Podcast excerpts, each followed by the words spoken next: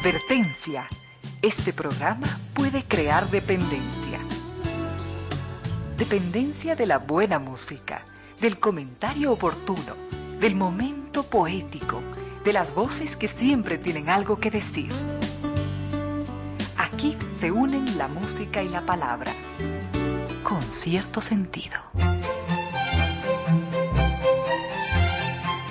Bienvenidos, bienvenidas. Gracias por sintonizar Radio Suceso 101.7. Gracias por compartir estas horas de música, comentarios y entrevistas. Y ojalá, ojalá al final de la jornada, como siempre, podamos imaginar con esos favores que la fantasía nos hace. Podamos imaginar que rendimos un real, justo y merecido homenaje a la inteligencia, a la sensibilidad, a la autoestima, a la confianza, a la alegría de vivir y siempre, siempre a las ganas de luchar de todos donde quiera que nos encontremos a las ganas de luchar por una vida más digna en lo individual y lo colectivo. Y en esa tarea de cada tarde, de cada jornada, de manera generosa, inteligente, leal, nos acompañan ustedes con sus correos a las casillas ramiro díez arroba radiosucesos.net o reina díez arroba radiosucesos.net. También lo hacen a través de redes sociales como Twitter a los usuarios arroba ramiro díez o arroba reina victoria dz. También a través de cuentas como Instagram al usuario arroba reina Victoria Díez, esa es mi cuenta personal, y también a través de Facebook. Veo que por allí nos escriben constantemente mensajes, comentarios, comparten los videos. Qué alegría, queridos amigos. Nuestro Facebook es con cierto sentido. Y también, por supuesto, gracias a NetLife, que lleva 10 años rompiéndola por nosotros, también gracias al Banco del Pacífico, innovando desde 1972. Hoy miércoles, miércoles 24 de febrero de 2021, 3 y 3 de la tarde, al frente en controles nos acompaña el doctor Córdoba. ¿Cómo estamos, doctor Córdoba, en este miércoles? Ombligo de semana nos dice que está muy bien. Eso quiere decir que la selección musical de hoy va a estar espectacular, ¿no es cierto? Vamos con música, queridos amigos. Con cierto sentido.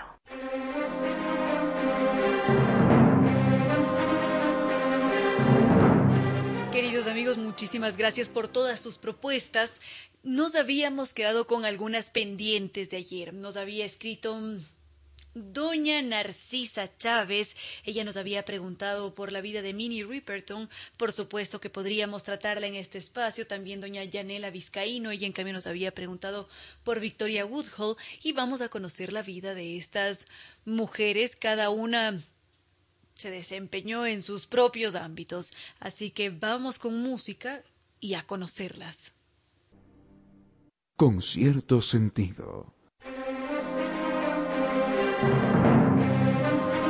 Gracias queridos amigos por cada uno de ustedes poder conectarse en esta tarde con cierto sentido, cada uno desde su hogar, quizás desde sus sitios de trabajo, así como están en este momento don Tomás Cabrera, también Groski Gordon, Guillermo Mantilla, Sofi Geraldi, David Pelacho, Edison Gavilanes, Doña Lili, muchas gracias queridos amigos por estar. Ahí. También nos escuchan desde Medellín, qué alegría que esté allí conectado don Jorge Mario, muchísimas gracias. Y continuamos con esta propuesta que nos había hecho doña Yanela Vizcaíno.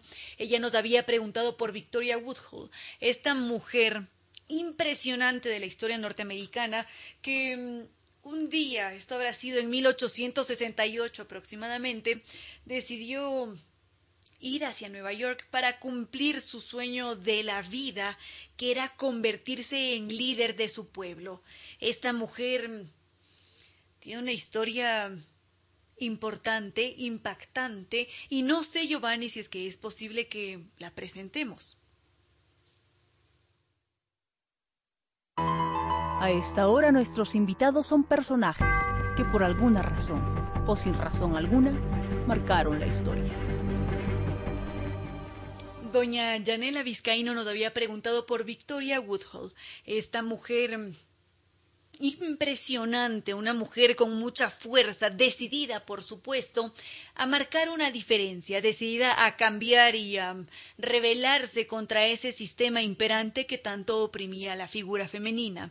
Vamos primero a remontarnos a los inicios y a encontrarnos con una Victoria que durante toda su infancia fue vista como una joya de la familia, porque destacaba en diferentes sentidos, en diferentes ámbitos, a ella le iba muy bien en las pocas clases que tuvo, porque ella llegó a estudiar apenas unos tres años de su vida, desde los ocho años hasta mm, los once, y mm, ella tenía esta mm, diferencia en el hablar, en las formas de comportarse de sus otros hermanos. Ellos eran diez en total, Victoria era la hija número seis, y tuvo una infancia dura, porque su padre era este hombre que decía que era necesario forjar el carácter de los hijos.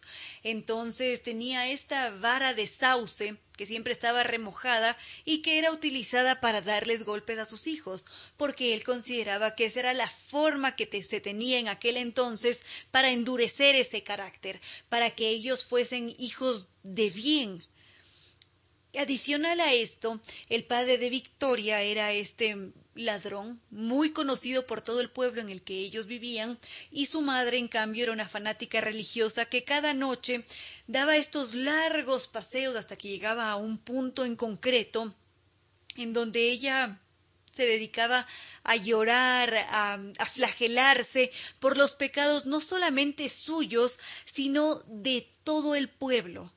Y esa niña que vivía en todo este mar de, de angustias, de incomprensión, decidió seguir el camino de su madre. Ella decidió seguir esas creencias porque de alguna manera le representaban un respiro de ese horror que vivía con su padre. Como su padre era un maltratador, Además, los hermanos también copiaban esos mismos comportamientos agresivos. La religión para ella, o las creencias en general así a grandes rasgos, fueron un respiro para huir de esa dura realidad a la que estaba expuesta constantemente. Entonces, esta niña hacía exactamente lo mismo que la madre, copiar las costumbres, los comportamientos, ponerse a rezar en medio de la nada. Es más, había seleccionado a este monte de la granja en la que ella vivía, que para ella era un sitio sagrado. Adicional a esto, Victoria tenía algunos inconvenientes en la escuela. Durante los pocos años que ella estuvo en la escuela sufrió bastante, porque sus compañeros la molestaban y era objeto de burlas por el nombre que llevaba. En aquel entonces, estamos hablando más o menos del 1840, quien estaba reinando en Inglaterra era la reina Victoria. Y mm, por ese motivo, Victoria tenía más de un problema. Pero a ella esto lo tenía sin cuidado alguno porque ella era feliz con su nombre y ya a sus once años ella ya mostraba estos signos de liderazgo, de, de querer incitar, suscitar diferentes pensamientos en el resto de sus compañeritos. Enseguida vamos a ver qué es lo que hacía esa victoria de once años en el 1840. Con cierto sentido. Continuamos, queridos amigos. Muchas gracias a don Rafa Proaño por estar, también a don Felipe, mil y un gracias.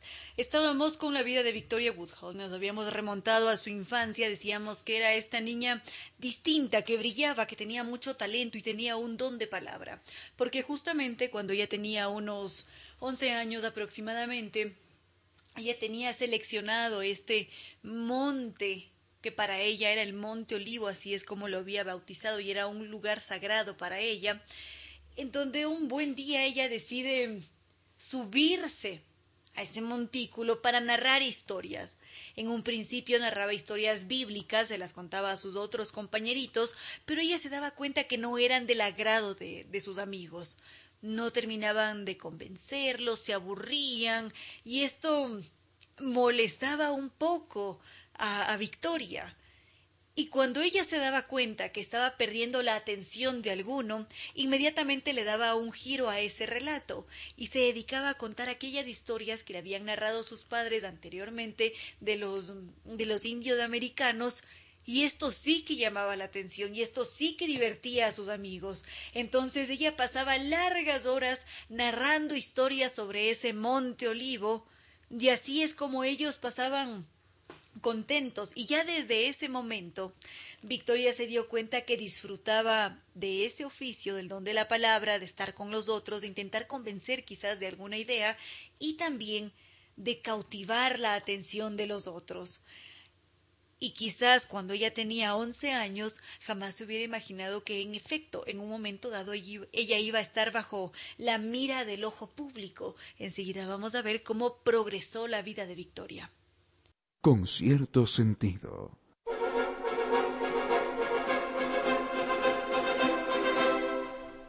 Por acá nos escriben desde, desde España, desde Madrid. Don Fabricio dice que a veces se le complica un poco conectarse en horas de la noche, pero aquí está.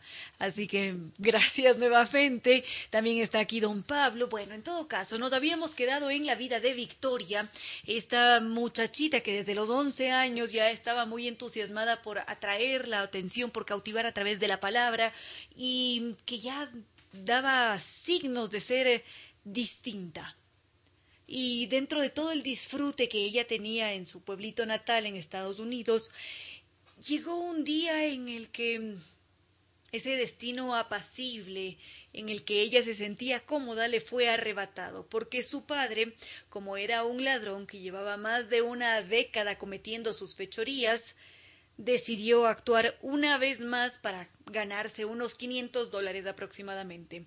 Le habían solicitado incendiar un molino que ya era bastante antiguo, él aceptó evidentemente, y mm, este hecho colmó la paciencia de todos los habitantes que mm, en ese momento decidieron que toda la familia tenía que salir de aquella locación porque estaban hartos de todo lo que había realizado este señor durante más de diez años y a toda la familia le tocó agarrar unos cuantos víveres y partir hacia otro territorio.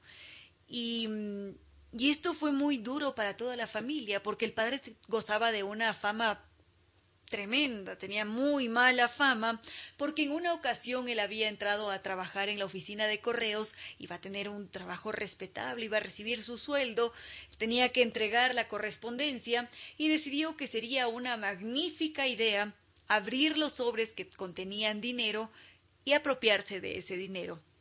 Evidentemente lo, expulsaron de las oficinas de correos y más adelante tuvieron que salir del pueblo en el que habían vivido toda su vida. Su padre había escuchado en alguna ocasión que mm, en California, esto es en el 1850 aproximadamente, se daba muy bien el negocio del oro. Era probablemente una buena idea partir hacia California, pero al mismo tiempo había escuchado que en Nueva York se daba muy bien algo de la comunicación con los espíritus. Esto le llamaba la atención considerablemente. Sentía que podía ser una salida mucho más simple que la primera. California parecía que iba a representar un mayor trabajo y por qué no ir por este lado de la hechicería, de los cuentos, de la comunicación con los espíritus. Entonces, ya en ese momento, ellos deciden partir hacia New York porque tenían este destino prometedor en ese territorio y es allí donde él ve toda la lucidez y brillantez y esa facilidad de palabra que tenía Victoria y decide trabajar con ella.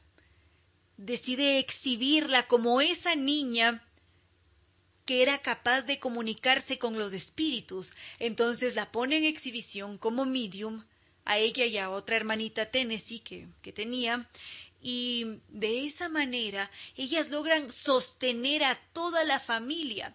Y resulta muy extraño cómo el resto de hermanos se sentían celosos, tenían mucha envidia del éxito que tenían sus hermanas y las trataban mal. Y no disfrutaban de de esa capacidad que tenían para vivir bien ya en ese momento gracias a sus hermanas, sino que les criticaban, les gritaban y toda la familia en realidad se aprovechaba de las niñas. Y este era solo el inicio de la vida de Victoria. Para aquel entonces ella habrá tenido unos trece años quizás. Y veamos cómo continuó la vida de esa muchacha. Con cierto sentido.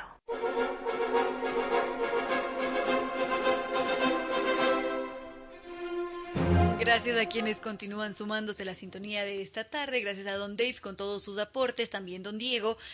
Y de idéntica manera agradecemos a don Fabricio que está conectado a estas horas de la noche desde Madrid, España. Muchísimas gracias. Continuamos con la vida de Victoria Woodhull, una mujer que más adelante marcaría la historia. Tendría más de un suceso que narrar cuando en sus inicios ella en realidad no, las, no lo sabía. Y mm, Victoria habíamos visto que tuvo que viajar con sus, con sus padres, con los hermanos, con esta familia numerosa hacia New York, porque allí ellos iban a tener un futuro mejor aparentemente. Y en efecto así fue, porque cuando ellos llegaron a Nueva York se encontraron con un futuro, con ingresos que eran generados por sus dos hijas, por Victoria y por su hermana Tennessee, y allí ellas sostenían a la familia actuando como mediums. Esto era bueno para toda la familia, los hermanos aparentemente no se mostraban tan agradecidos como se esperaba, sin embargo, la familia iba bien. Y llega un punto en el que Victoria enferma. Ella empieza a, sufrir em, reumatismo, los padres se preocupan y deciden buscar a algún doctor que ayudase a bajar esa fiebre, a curar todos los síntomas que presentaba Victoria. Y es allí cuando ellos buscan a un profesional y se encuentran con un doctor que se presenta como el más elegante, como una persona de renombre, con una familia mm, acaudalada en, en Estados Unidos, en Nueva York, y todos se quedan maravillados una vez que este doctor toca la puerta con toda su presencia y elegancia y después de ayudar a Victoria le deja una notita en la que le hace una invitación. Le pregunta si es que ella quiere pasar el 4 de julio, fecha importantísima allá, y acompañarla en un picnic. Ante esto toda la familia se queda maravillada, deslumbrada. Por supuesto que Victoria acepta y al cabo de unos cuantos meses ellos deciden casarse. Victoria estaba muy contenta, entusiasmada, porque sentía que este iba a ser su momento. Ella tenía una idealización del matrimonio, ella sentía que esa iba a ser la solución a todos sus problemas, que se iba a sentir cómoda, que mm, iba a vivir más o menos un cuento de rosas. Y una vez que ellos contraen matrimonio, este doctor tenía 28 años, ella 15, no hubo ningún inconveniente para llevar a cabo ese matrimonio, se encontró con una realidad mucho más dura. Y vamos a ver, después de nuestra pausa cafecito o tecito, qué sucedió. Con cierto sentido.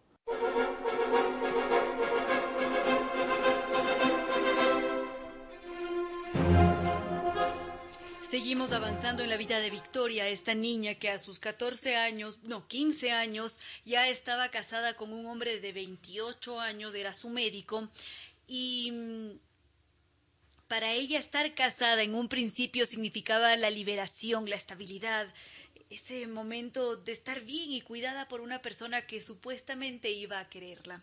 Y fue en ese momento en el que ella mm, se dio cuenta de la dura realidad fue allí cuando ella dijo que había crecido diez años en un solo día, porque después del matrimonio, después de ella estar tan enamorada, en el primer día se dio cuenta que ella en realidad estaba sometida por ley. Todas las mujeres que se casasen en aquel entonces, recordemos que estamos en el 1853, estaban sometidas a lo que decidiese el marido. Es decir, que si es que las finanzas eran estables, pues eran estables para todos en la familia. Si es que el hombre decidía gastarse todos los ingresos en juegos de azar, no había ningún problema. La mujer tenía que acompañarlo en esa ruina. Tenía que estar allí siempre porque eso era lo que dictaba la ley.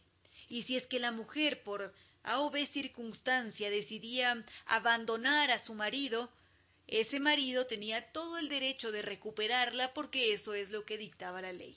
De alguna manera era su propiedad y la realidad que le tocó a vivir a Victoria fue justamente esa. Su hombre tomaba sin descanso, todas las noches jugaba y además se iba a los burdeles, y esto a ella la afectó terriblemente porque ella tenía una idealización de lo que era el matrimonio, jamás esperó encontrarse con tal realidad y la situación aparentemente lo único que hacía era empeorar, porque ya al año de casados ella dio a luz a su primer hijo, a Byron. Y con Byron en brazos lo tuvo todo mucho más difícil porque él nació con, con alguna afectación mental y esto no favoreció la relación. Adicional a esto, el marido tenía todo el derecho de golpear con cualquier instrumento que pareciese razonable en caso de necesidad. Y al descubrir que su mujer estaba sufriendo y que tenía un conflicto porque tenía un hijo con, algunas afectaciones, esto desató la, una ira mayor por parte de su marido y todo era un desastre. Su infancia le había sido arrebatada, tenía que criar a un hijo, tenía un marido difícil y fue allí cuando ella empezó a, a, generar estas ideas, porque ella no era la única afectada. Había muchas otras mujeres que estaban en una idéntica situación o en una mucho peor y no le parecía justo. Y en un acto de valentía enorme, Victoria decide tomar las riendas de la casa, tomar el control y decir aquí vamos a hacer algo. Sí, mi marido es un borracho, pero algo se puede hacer. Y decide partir con su marido, con su hijo, y, ella también, por supuesto, a California, a ese sitio que en aquel entonces era visto como la capital del oro, donde nunca podía faltar una de esas piedrecitas doradas, y ella sintió que de alguna manera, una vez en, estando en ese territorio, iban a poder hacer algo. Si bien es cierto, esto era algo muy mal visto por toda la sociedad, pero esto para ella no fue un impedimento, porque finalmente iba a hacer algo por modificar todo lo que estaba viviendo. Entonces agarraron los cuatro tereques que tenían en New York y partieron hacia California. Enseguida vemos cómo les fue en ese territorio. Con cierto sentido.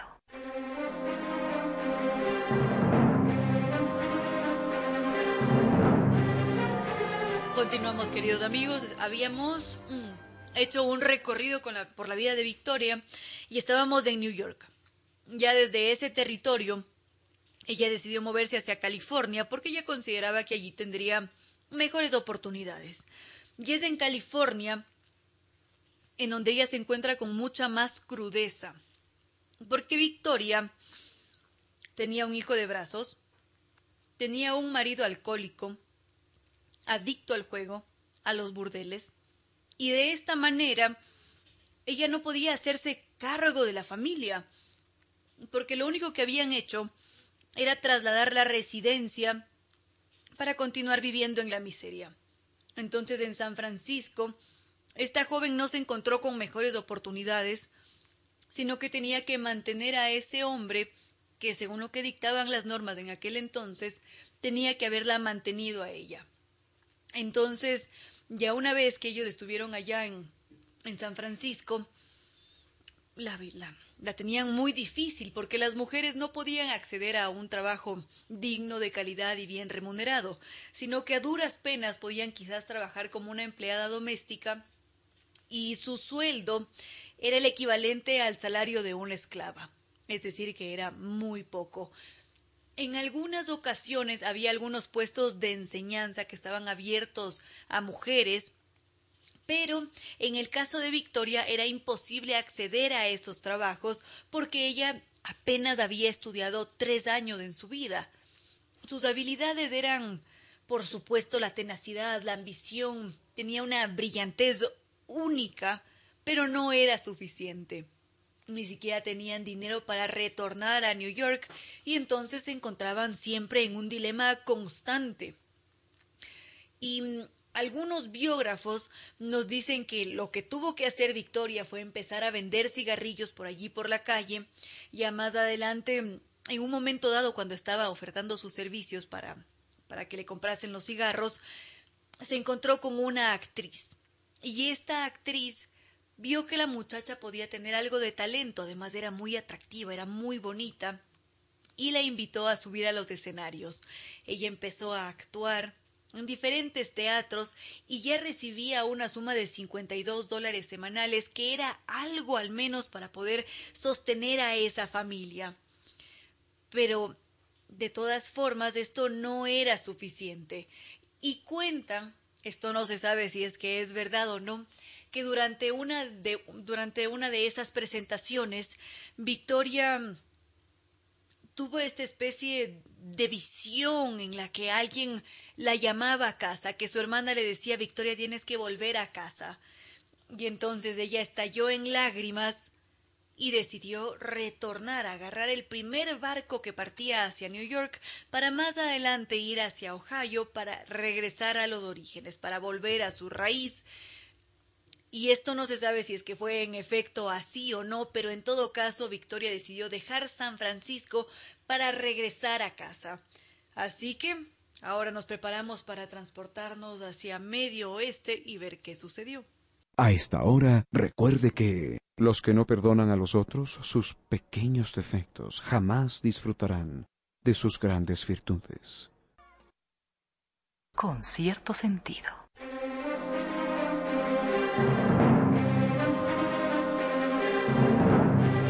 Banco del Pacífico nos recuerda que podemos empezar el año al día con los prediales fácil, rápido y sin salir de casa con la banca virtual intermático de Banco del Pacífico.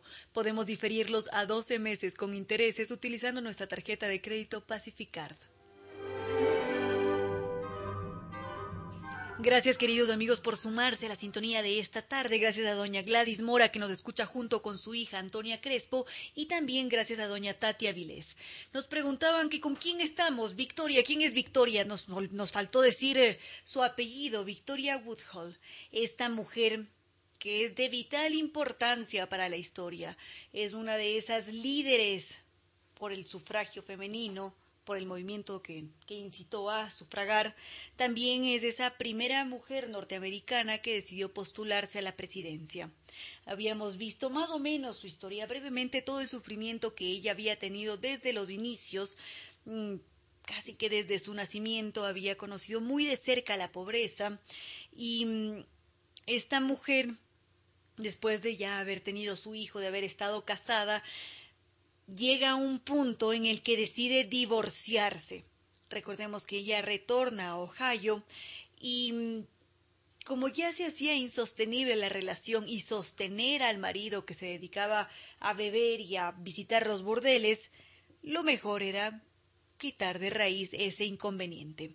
Entonces, esta mujer, después de esa ruptura, decide casarse con un coronel, y fue este hombre quien la lleva a participar en varios movimientos de reforma del siglo XIX y, y es allí donde ella empieza a dar estos signos o bueno, quizás a reactivar esos signos que había tenido desde un inicio cuando era niña, a querer suscitar la rebeldía, a buscar un cambio, a buscar esa reforma y a querer manifestar los derechos de la mujer que eran tan reales y necesarios como los de los hombres.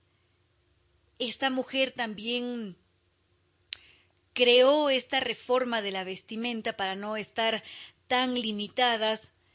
Entonces, esta mujer claro que marcó una diferencia, un antes y un después. Ella empezó ya más adelante a crear estos discursos ardientes en donde ella ya hablaba sobre el sufragio femenino, algo nunca antes escuchado.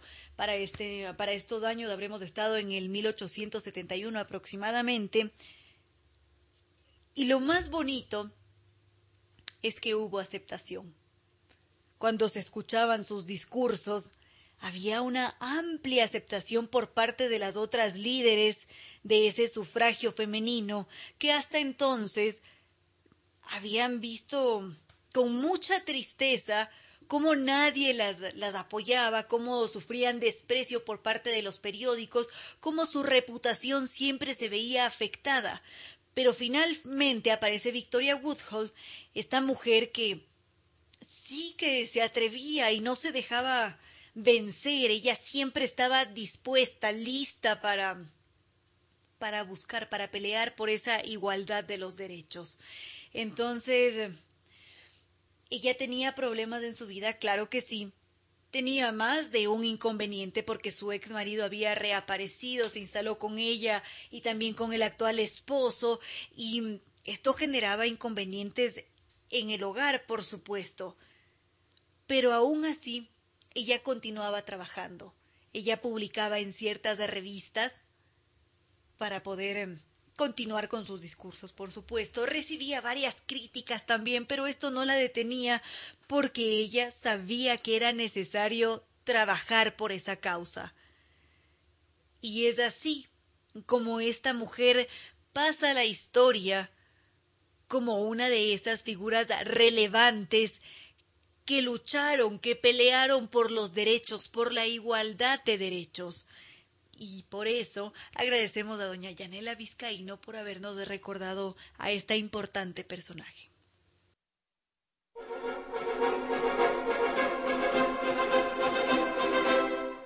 Leí en alguna ocasión la frase de un eh, famoso escritor norteamericano que decía que todo ser humano debería estar orgulloso del lugar en el que trabaja y podría mostrar ese lugar a sus hijos y enseñar de qué manera lo tratan. La frase de este escritor norteamericano a propósito de una noticia que nos llega del Banco del Pacífico y es que ha sido reconocido como el mejor lugar para trabajar en el sector financiero en todo nuestro país. Para calificar la calidad de las empresas empleadoras, hay una institución que es el Employer Branding Ecuador 2020 y está liderado por la compañía digital Ferias 360. El estudio que hace que el Banco del Pacífico sea reconocido como el mejor lugar para trabajar en el sector financiero significó realizar encuestas a más de 61 mil jóvenes estudiantes y egresados de 100 universidades e institutos con un cubrimiento de 20 provincias.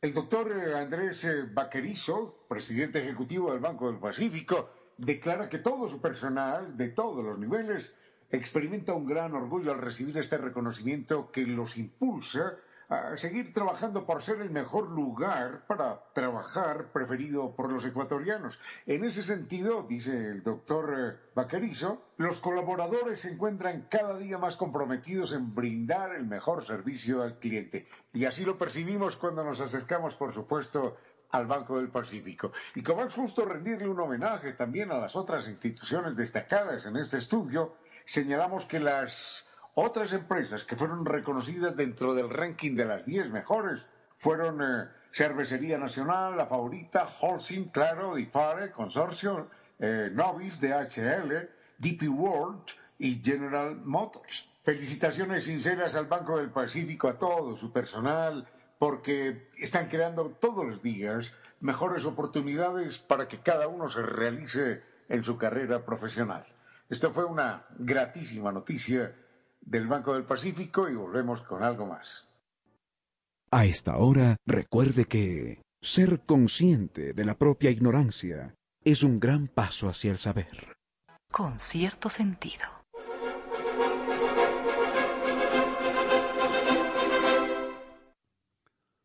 Otra, otra Diana, doña Diana Villamar nos, nos envía Mm, ah, no, es que son distintos. Nos envía primero unos versos de Antonio Machado y después un texto de, de Van Gogh. Eh, nos pide que hablemos de Van Gogh. De, de, Van Gogh hemos hablado ya en algunas ocasiones, pero entonces quiero cumplir con su propuesta. Dice, quiero que lea los versos de Antonio Machado, con mucho gusto. Es eh, una pequeña estrofa de Antonio Machado, yo no la conocía, no la recuerdo, pero muy bella, que dice, son las líneas de tu cuerpo el modelo de mis ansias, el camino de mis besos y el imán de mis miradas. Decía Antonio Machado, nos dice doña Diana Villamar, y dice, quiero que las lea. Bueno, ya está cumplida la tarea, las repetimos por las dudas. Son las líneas de tu cuerpo el modelo de mis ansias, el camino de mis besos y el imán de mis miradas. Y nos envía un texto de eh, Van Gogh, el pintor holandés al que tanto queremos y del cual hemos hablado en más de una ocasión. De Antonio Machado, curiosamente, no. ¿eh? De Antonio Machado no hemos hablado acá. Recordemos que él es hermano también de otro, de otro gran poeta, que es Rafael Machado. Mm, dicen los críticos que Rafael Machado mejor, mejor, mejor poeta que Antonio Machado. Yo no podría decir eso, no sé. Eh, quizás he leído los versos de Rafael Machado y, y no los tengo claros. En todo caso, mm, sería tarea, sería tarea fundamental esa, leer a los dos poetas, a los dos hermanos. Antonio Machado era de izquierda, Rafael parece que no. En todo caso, en cualquier momento me comprometo a esa tarea, a leer la, la obra de los dos hermanos y a comentarla en su momento. Lo otro, lo otro es un texto que nos envía doña Diana, un texto de una carta que, que Van Gogh le escribe a su hermano Teo. Enseguida, enseguida la comentamos. Con cierto sentido.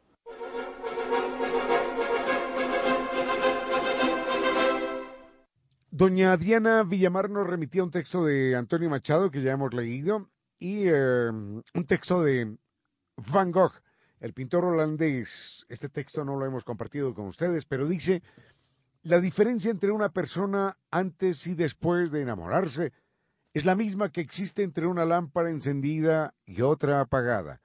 La lámpara estaba allí y era buena, pero ahora, además, la lámpara irradia luz y esa es su verdadera función. Le decía Van Gogh a su hermano Teo. Es curioso el caso de Van Gogh porque algunos dicen que es eh, eh, el mejor escritor dedicado a la pintura y el mejor pintor dedicado a la escritura.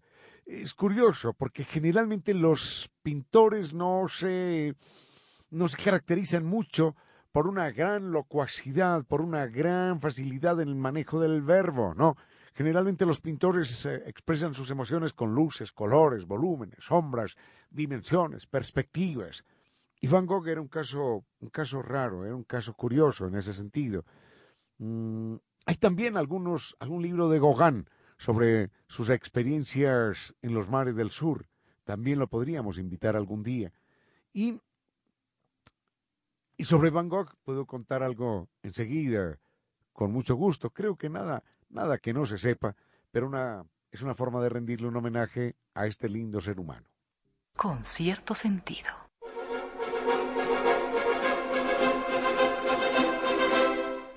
Tenemos a otro personaje invitado, pero antes, em, gracias a la señora Villamar por el comentario que nos hace acerca de Van Gogh. Nos envía un texto muy bello de él. Eventualmente lo, lo habíamos leído en alguna ocasión. Creo que no, creo que no, pero es un texto en todo caso muy bello. Y no nos sorprende que sea bello en Van Gogh, porque Van Gogh era no solo un extraordinario pintor, sino que era un gran ser humano, un bello ser humano, y era un buen escritor, como señalábamos hace un momento. Mm, tenemos otro, a otro invitado después de Van Gogh, y es Abelardo, Abelardo, el, amante, el compañero de Loísa. Em, pero volvamos con, con Van Gogh. Van Gogh es un personaje caracterizado por una honestidad extraordinaria en todo sentido.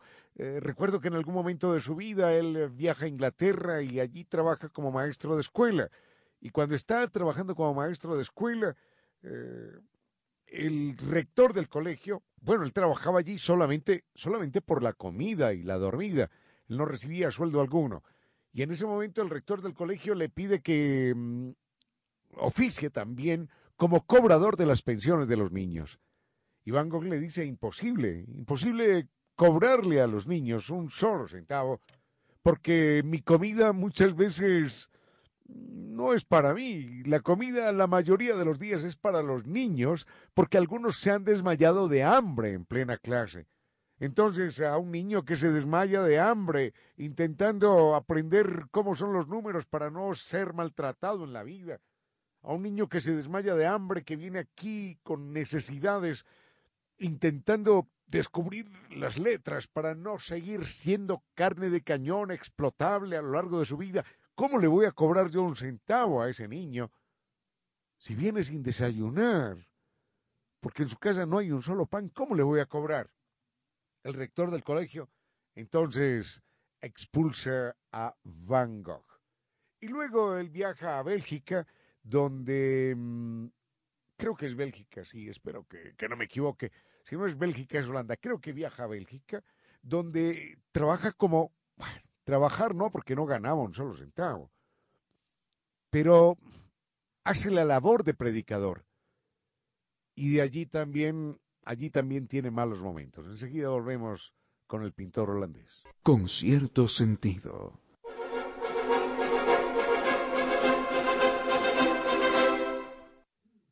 Honestidad, entrega, pasión, absoluta generosidad sin límites. Ese era Van Gogh. Recordábamos cómo había sido expulsado de la escuela por parte del rector porque él dijo, no les puedo, no les puedo cobrar un centavo. La comida que usted me da a mí, señor rector, porque no le daba sueldo, la comida que me da la, comparto con los niños, porque algunos se desmayan de hambre.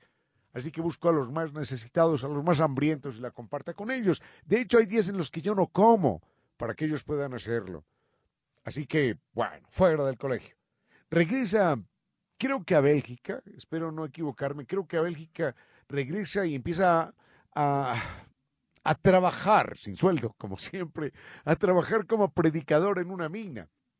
Y sucede que, que no es que esté predicando afuera de la mina, ¿no? Allí en un tenderete cómodo, no él se mete a la mina a vivir las angustias de los mineros, los miedos, porque eran condiciones infrahumanas de trabajo. El trabajo bajo tierra es algo verdaderamente terrible. Yo he conocido algunas minas y sé que es un trabajo, es un trabajo verdaderamente insufrible. Es quizás de lo peor que puede realizar un ser humano. Así que en esa época no nos alcanzamos a imaginar las condiciones de seguridad que eran ningunas. Ninguna, ninguna condición. Así que Van Gogh entra a trabajar en las minas y predica con ellos adentro y predica afuera y le pide a los, a los dueños de las minas que, que atiendan, que respeten, que velen, que se preocupen por la vida de los mineros. Fuera también. Lo expulsan también de la región. Porque él no va a decir jiji, jaja, la vida eterna, no, él va a decir aquí hay que proteger esta vida. Él no va a decir allá, cuidado con el pecado y estas cosas. No, no es cuidado con el pecado, cuidado con esa viga que le cae encima. Cuidado con, con, con, esa montaña que lo aplasta. Y eso es responsabilidad de los dueños de las minas. Así que ese era Van Gogh, predicando a los mineros. Y hasta ahí también, por supuesto, le llegó el trabajo. Con cierto sentido.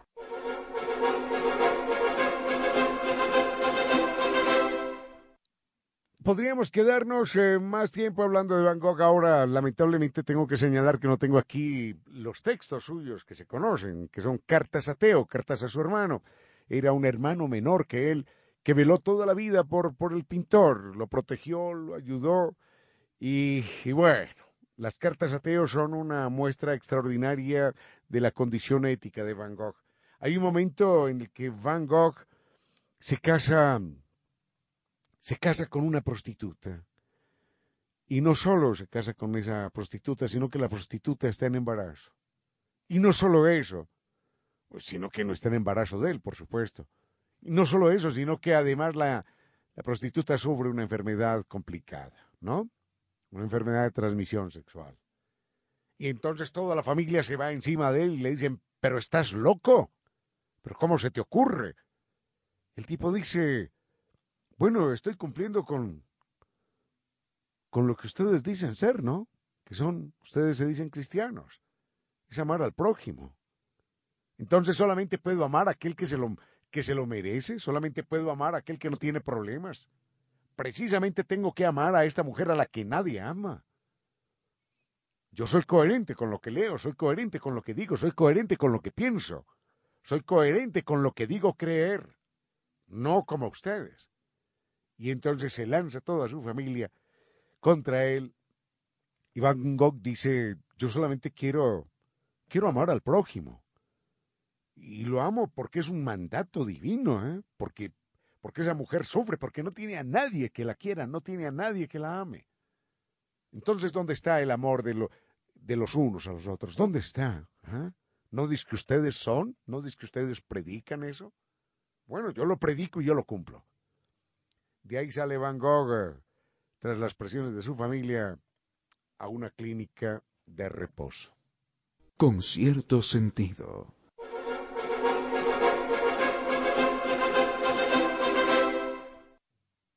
Cerremos esto de Van Gogh y lamento, como decía ahora, no tener conmigo el texto de Cartas a Teo para poder compartir algunas cosas maravillosas del personaje, que es uno de los grandes seres humanos que uno se puede haber encontrado.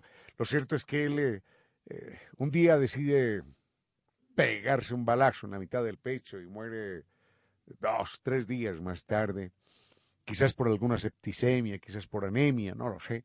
No se sabe, no se sabe finalmente por qué muere. Quizás una septicemia, quizás una, una, una infección generalizada en su organismo, quizás la anemia, quizás las complicaciones con, con, los órganos afectados por aquel balazo, no se sabe. Por lo pronto él muere dos o tres días más tarde y, las últimas palabras que le, que le entrega a su hermano Teo, que muere muy poco tiempo después de él, son palabras desgarradoras y le dice, eh, nunca, nunca, hermano, nos podremos librar de la miseria. Nunca, nunca. Porque la vida de Teo fue siempre un esfuerzo extraordinario por ayudar a su hermano, por sacarlo adelante. Y la, vida, y la vida de, Van Gogh fue esa también, intentar recompensarle a su hermano eh, todo el esfuerzo. Horas antes de morir le había dicho, si salgo de esto, eh, te juro que, te, que, te, devolveré hasta el último centavo que me has dado. ¿eh? Y Teo le dice que no se preocupe, por supuesto, que no se preocupe que ese no es el tema, que, lo ha hecho con inmenso amor. Así que, bueno, muere Van Gogh, su hermano queda solo, y muy poco tiempo después, creo que uno o dos años más tarde, muere, muere su hermano Teo. Y lo más increíble es que la hermana, mejor, la esposa de Teo, es decir, la cuñada de Van Gogh, iba a quemar todos los cuadros de Van Gogh. Los iba a quemar, los iba a quemar. Alguna circunstancia en algún momento le impidió que cometiera aquella locura. Pero sin duda alguna, la cuñada de Van Gogh, la esposa de Theo, no sabía quién era uno de los grandes pintores y grandes seres humanos de todos los tiempos. A esta hora, recuerda que, a veces, nos perdemos las pequeñas alegrías, mientras esperamos la gran felicidad. Tiene que existir alguna luz entre la noche más espesa, algún país desconocido donde no exista la tristeza. Esa luz, ese país, está dentro de usted. Gracias por compartir con cierto sentido.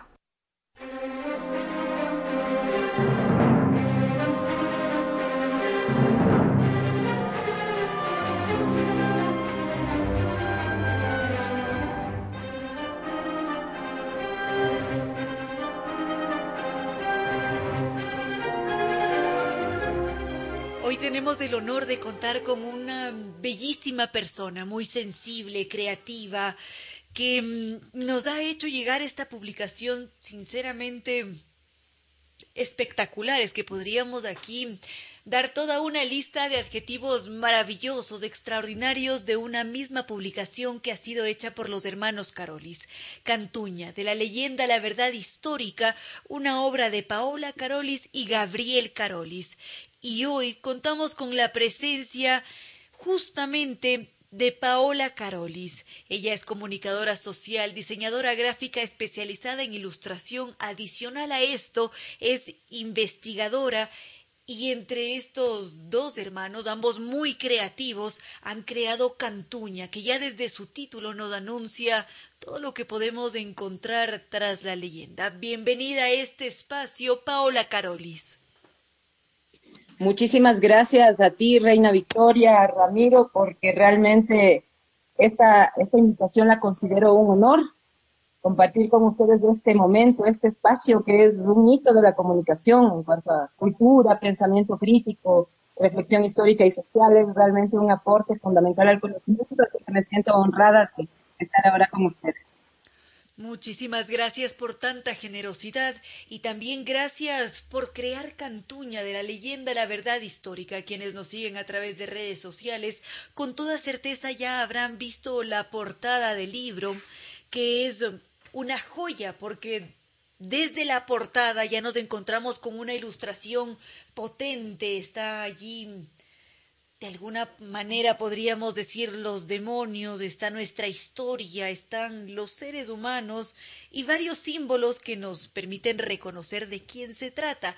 ¿Cómo ha sido que ustedes deciden crear este extraordinario libro de Cantuña? Bueno, te comento que en mi casa, desde que éramos muy chiquitos, tengo dos hermanos, ya mencionaste a Gabriel, Evelyn, Mi papi es pintor, es artista, mi mami en esa época hacía poesía. En las tardes, eh, en las noches, conversábamos sobre muchísimos temas, ¿no? Y uno de los favoritos era el de las leyendas. Entonces nosotros crecimos con, esa curiosidad, no solo por, por conocer las leyendas y lo fantásticas que son, sino además por saber cómo nace una leyenda. Eh, después, obviamente, con Gabriel trabajamos juntos en ilustración, ah, en Ecuador, trabajamos también en República Dominicana, pero siempre tuvimos como ese gusanito eh, que, nos, que nos picaba como para, para nosotros finalmente eh, publicar un libro investigando el origen de la leyenda. Queríamos saber cómo nace una leyenda, cómo se crea. Y obviamente como nosotros nos dedicamos a la ilustración, dijimos vamos a ponerle con todo, vamos a hacerle con absoluto amor y pasión por el arte, por la historia, por la cultura, por las leyendas. Entonces ahí decidimos publicar el libro. Y se llevó a cabo una publicación extraordinaria porque la bibliografía es bastante extensa. Nos encontramos con las obras publicadas por el doctor Jurado, también por Juan Velasco. Hay un, Freire Rubio. Es impresionante todos los archivos que ustedes han consultado para finalmente encontrar esa verdad que se esconde tras la leyenda, porque finalmente lo que muchas veces nos sucede es que terminamos por creernos esa leyenda como real y no vamos un poco más allá como ustedes lo han hecho, que en esta ocasión nos dicen cómo surge. Y además lo hacen de una forma preciosa. Muchísimas gracias. Eh, sí, y, además de, las fuentes bibliográficas, de meternos en bibliotecas, etcétera, eh, fue un verdadero placer, me imagino que no para todos, pero para mí al menos fue ir al Archivo Nacional, ver eh, los testamentos de Francisco Cantuña y de sus descendientes, o sea, ubicarte en otra época, como para poder hacer eh, esta producción con, con, toda la contextualización, con todo el amor, con toda la convicción y, por supuesto, como tú decías, con toda la rigurosidad del caso, ¿no? Por supuesto que sí. Ahora, esta es una publicación no reciente, sino de 2012. Sí, es una publicación que ganó un concurso del municipio, del perdón, del Ministerio de Cultura y Patrimonio en el 2012. Entonces, gracias a, ese concurso eh, hicimos esta publicación. Muy bien esto. Ahora, hay varios sitios por los que me gustaría indagar en todo su proceso creativo y podríamos quizás inclinarnos por el armado. Es decir, ustedes partieron de la ilustración que es su campo o primero mm, decidieron escribir los textos que seguramente surgieron después de todo este trabajo investigativo. Bueno, eh, creo que todo se manejó a la par, ¿no? Nosotros eh, trabajamos en el medio editorial desde hace algunos años, entonces teníamos muchísimas ganas de hacer un libro completo, que fuera una obra completa, es decir, que agotara al máximo las posibilidades textuales y a la vez las posibilidades de imagen. Entonces siempre fue concebido eh, imagen y texto, imagen y texto, imagen y texto. Comenzamos a hacer la, estructura del libro, eh, organizar los capítulos, pero siempre pensándolo visualmente. Entonces fue como una cosa a la par. Y todo este trabajo se nota porque cuando pasamos por cada una de sus páginas nos encontramos con una ilustración que acompaña el texto. La de San Francisco es espectacular, ni para qué les cuento. Bueno, cada una de ellas hay mucho cuidado en el detalle también. Cada mm, personaje que acompaña el, número de página. Además, el texto va acorde con cada una de las ilustraciones. Sí, y sabes que nosotros eh, como ilustradores eh, profesionalmente defendemos algo, ¿no? Pensamos que la ilustración no solo debe ser un elemento decorativo que acompaña al texto. La ilustración es un mensaje en sí mismo, es súper expresiva, entonces nos parece de vital importancia exprimir esas posibilidades que tiene la gráfica, ¿no? Entonces, si tú te das cuenta, las ilustraciones van creando, van conformando, van construyendo una historia paralela. Nosotros, por ejemplo, si, si tú te fijas, eh, no solo utilizamos la imagen del diablo convencional, sino que utilizamos diferentes referencias gráficas para aludir al diablo, ¿no? Desde el diablo de la mitología griega, más o menos, desde eh, el, diablo, un poco el diablo andino, el diablo español. Incluso eh, tú verás que hay diablos eh, que representan un poco al conquistador en plena conquista, las carabelas, etcétera, la imposición de la religión. y asimismo tratamos de, de hacerlo con el personaje Cantuña. Cantuña no siempre es el mismo indígena comienza siendo un indígena precolombino, después es un indígena colonial, etcétera. Entonces tratamos de, jugar con las mayores posibilidades que nos, nos ofrecía la, ilustración para, para decir más cosas, ¿no? Por ejemplo, hay una ilustración eh, en doble página sobre lo que es el infierno. El infierno, si tú ves en la portada, es, un, es un sapo, ¿no? Lo concebimos simbólicamente de esa forma, ¿no? Entonces, eh, cuando hablamos ya del infierno en sí mismo, podemos apreciar la disección del sapo. Y esa disección nos remite a las salas de tortura de la Inquisición.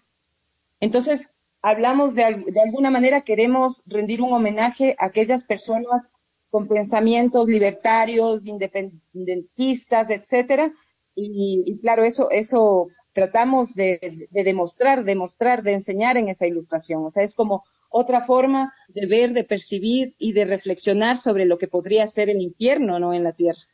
Entonces, así nos pasa con varias ilustraciones y como tú dices, también tratamos de que una ilustración acompañe el número de página, un icono.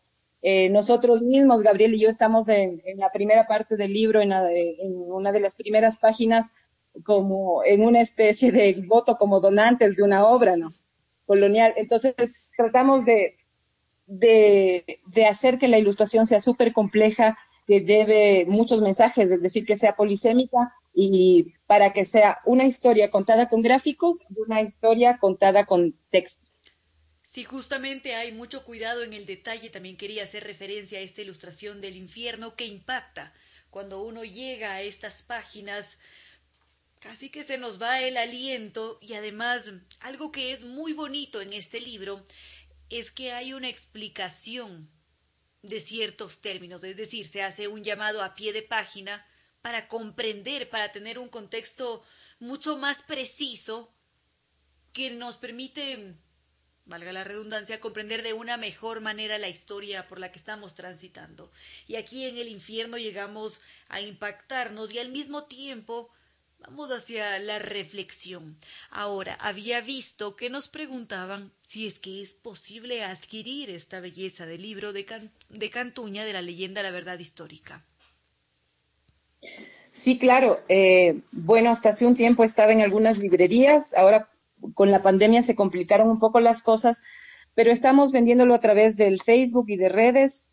Por si acaso, Gabriel Carolis es el, eh, pueden buscar en el Facebook como Gabriel Carolis y ahí él, él hace directamente el contacto a mi teléfono, a mi WhatsApp y podemos hacerles llegar eh, a, domicilio para evitar cualquier complicación con esto de la pandemia, etcétera, ¿no? Pero ya estamos en conversaciones para poder colocar el libro en, librerías y donde también se extendía es en el, Museo Fray Pedro Gocial, mucho tener el libro. Una maravilla entonces porque es posible adquirirlo. Ahora se vienen quizás futuros proyectos, nuevas publicaciones, quizás otras leyendas que serán abordadas desde el rigor investigativo, la ilustración y su creatividad, por supuesto. Sí, sabes que de hecho este era un proyecto mucho más grande, ¿no? Tenemos en mente otras leyendas, por ejemplo, la del padre Almeida, que también es un personaje histórico eh, eh, muy importante para, para, Quito. Ya teníamos más o menos estructurado el libro para, para tratar sobre esta leyenda y la verdad histórica detrás. Al momento estamos trabajando en un libro que, cuyo título eh, provisionalmente, bueno, espero que no sea provisionalmente, que sí sea su título final, es la Eh, la... se me fue. la revelación a pinceladas, algo así, porque estábamos todavía eh, tratando esto del, del título. Pero es un libro súper interesante que nos ha llevado años investigar e ilustrar.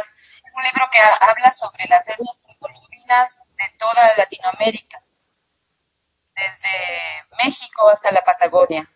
el libro es interesante porque está armado de una forma eh, chévere. En la parte de arriba, la doble página, está la ilustración y solo tiene una referencia poética en alusión a la etnia precolombina de la que estamos hablando. Pero en la parte de abajo, el libro está construido de manera que ahí tratamos varios capítulos, viene la parte textual, en la que tratamos varios capítulos que tienen que ver con el legado precolombino, el importantísimo legado precolombino que tenemos, y después con la erupción histórica que representó la conquista.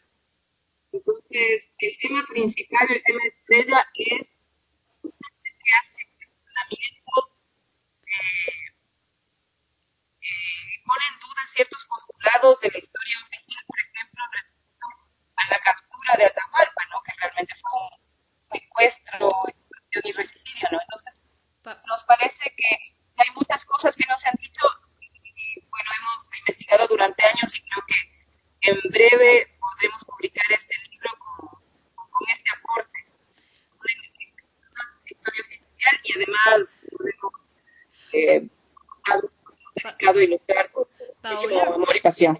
Paola, aparentemente estamos con algún problema de interferencia, la estamos escuchando un tanto lejana. Y no sé si podría repetirnos la parte final sobre esta nueva publicación que están preparando.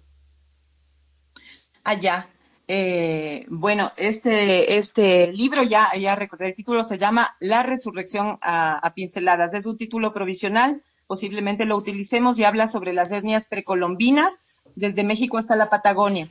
Está dividido en dos partes, la parte de la que ocupa eh, la, parte del libro que tiene referencias pequeñas poéticas a las etnias de las que habla la ilustración. Estas ilustraciones son concatenadas unas con otras, ¿no? Que acaban una en la otra. Eh, en la parte de abajo, en la parte inferior, está la parte del texto. Y tenemos varios capítulos que hablan sobre el legado precolombino, el importantísimo legado precolombino de América, y después la irrupción de, eh, que se produce históricamente con la conquista. Entonces, el, tema eh, estrella, digamos, es uno eh, de profunda investigación sobre lo que realmente pudo haber ocurrido eh, con respecto a la, mal llamada captura de Atahualpa, porque nosotros simplemente la llamamos por su verdadero nombre, secuestro, extorsión y regicidio, ¿no? Entonces hay algunos elementos que la historia oficial mantiene, que están sustentados en los libros escolares y todo, pero que no realmente tienen, tienen muchos vacíos, tienen muchos huecos, si uno relaciona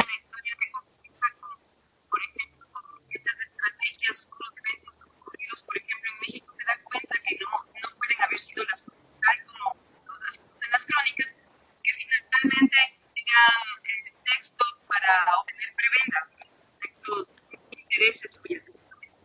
Queremos no, no eh, imponer una verdad sino eh, exponer nuestras dudas y, y otros, uh, otra información, otros documentos que nos pueden ampliar un poco más el panorama para comprender realmente cómo se dio el proceso de conquista. ¿Para cuándo estaríamos esperando esta nueva publicación? Bueno, esperemos que esta publicación ya en unos tres meses esté, esté lista. Esperemos que sí. Ah. Porque sí nos ha llevado varios años investigar para ser absolutamente rigurosos ¿no? con, con, con la información publicada. Bueno, eso quiere decir que es dentro de poco y esperamos que nos mantengan al tanto de todo el progreso porque estaremos muy pendientes para ver para leer esa publicación que les ha llevado tantos años y que con toda certeza va a ser de, un, de una calidad única, porque en este caso en particular, Cantuña de la leyenda, la verdad histórica, nos encontramos con una pieza, es que ese es el término, es única. Así que muchísimas gracias Paola Carolis por haber estado en este espacio. También gracias a don Gabriel Carolis por todas sus gestiones y también por entregarnos esta maravillosa publicación. Muchísimas gracias a ti, Reina Victoria, a los radioescuchas. Eh, realmente, como te decía al principio, estar en este espacio es muy importante para mí porque yo siento una admiración eh, muy especial por, por lo que hacen ustedes, por lo que llevan ustedes a los hogares, por toda la cultura, la reflexión, todo el aporte al conocimiento tan fundamental que nos, que nos transmiten día a día. Así que más bien gracias a ustedes. Mil gracias por toda esa calidez y este siempre será su espacio. Muchísimas gracias, Reina Victoria.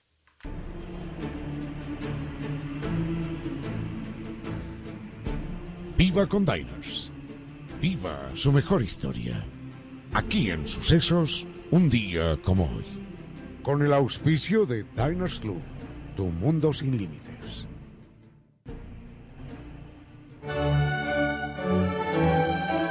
Si usted viviera en la Edad Media, se levantaría a la madrugada a trabajar y al regresar a casa en la noche no habría luz ni libros para leer. Y además, casi con seguridad, usted no sabría leer. Su cabeza estaría llena de historias, de fantasmas y milagros, de apariciones, del infierno, del cielo y el pecado. No tendría nada en qué pensar. Sabría que el sol gira alrededor de la Tierra y que abajo, en las entrañas de la Tierra, que es plana, está el infierno. En ese ambiente de Edad Media, al norte de Italia, nació un joven que se dedicó al extraño oficio de pensar. Se llamaba Giovanni Pico de la Mirandola y años más tarde se convirtió en uno de los grandes humanistas de su tiempo.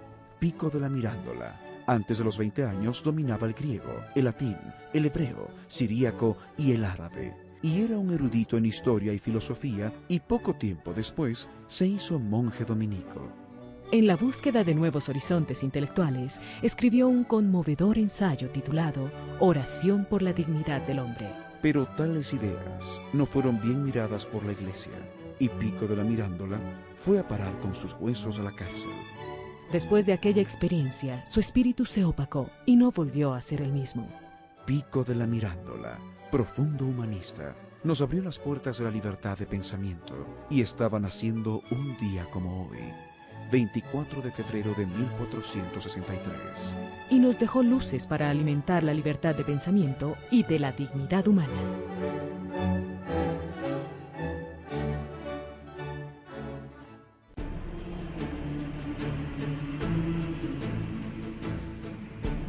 Viva con Diners. Viva su mejor historia. Aquí en Sucesos, un día como hoy. Con el auspicio de Diners Club, tu mundo sin límites. Con cierto sentido.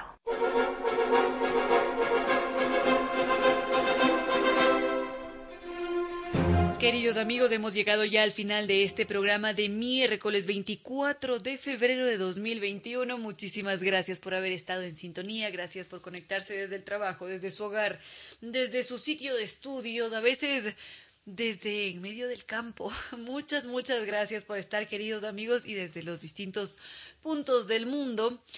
Gracias a NetLife, que lleva 10 años rompiéndola por nosotros. Gracias a Banco del Pacífico, innovando desde 1972. Por supuesto, siempre muy agradecidos con el doctor Córdoba, que nos entrega una excelente selección musical. Y con cada uno de ustedes, queridos amigos, que están, que comparten tardes con cierto sentido, que a ratos nos escriben. Muchas gracias. Y Esperamos leerlos, escuchar o, leer sus comentarios, sugerencias a través de nuestros correos electrónicos ramiro arroba radiosucesos.net o reina arroba radiosucesos.net. También pueden escribirnos a través de redes sociales como Twitter al usuario arroba ramiro o arroba reina victoria dz o si no también a través de Instagram, mi cuenta personal arroba reina victoria y también estamos presentes en Facebook con cierto sentido. En este punto no queda más que decirles que no fue más por hoy, que los queremos mucho y que será hasta el día de mañana.